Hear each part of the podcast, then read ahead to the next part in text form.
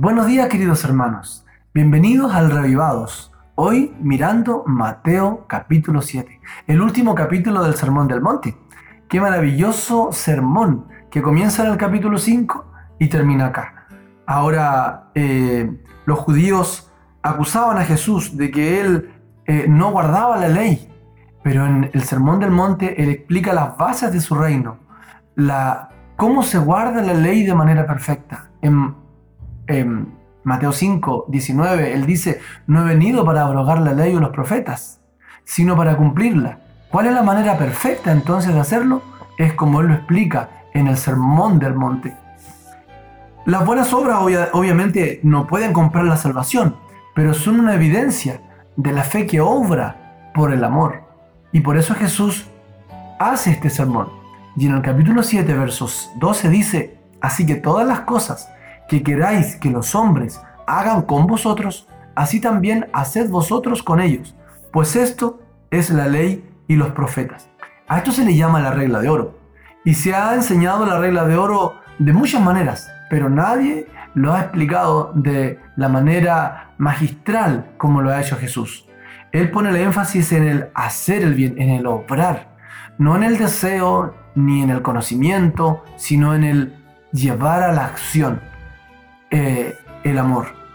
Dice, por ejemplo, en el Islam, eh, el profeta Mahoma ha dicho, eh, ninguna de ustedes cree verdaderamente hasta que quiera para otros lo que desean para ustedes mismos.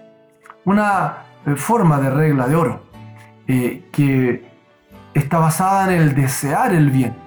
Jesús menciona en el hacer el bien. El confusionismo la benevolencia máxima consiste en no hacer a los demás lo que no quiera que te hagan a ti. Confucio las Analectas 15. No hagas a los demás lo que no quieras que te hagan. Jesús, sin embargo, dice, haz a los demás. El énfasis está no en no hacer el mal, sino en haz el bien. Eh, haz lo que deseas para ti.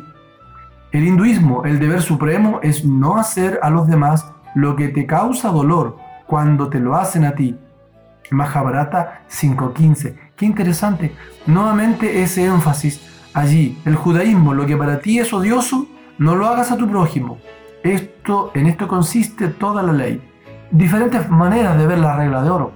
Aquí, eh, basado en alegrarse con los triunfos de los demás. Pero Jesús va más allá del deseo, de la alegría, de mantener las buenas relaciones, de no hacer el mal, de no dañar, sino que dice, haz el bien. El énfasis está puesto en haz a los demás lo que te gustaría que te hagan a ti. En el capítulo 7, en el verso 24, termina este capítulo diciendo, a cualquiera pues que me oye estas palabras y las pone en práctica, le compararé a un hombre prudente que edificó su casa sobre la roca. El énfasis aquí es no solo el que oye, sino el que las pone en práctica. Ese es un hombre prudente que edifica su casa sobre la roca. Querido amigo, querido hermano, Dios desea que nuestra vida esté construida sobre base firme. Y para eso no es suficiente oír, desear, eh, sino que hacer el bien. Que Dios nos ayude para que, la bendición de Dios llegue a nuestra vida haciendo el bien a los demás. Y de esa manera podamos eh, estar en el camino de Cristo.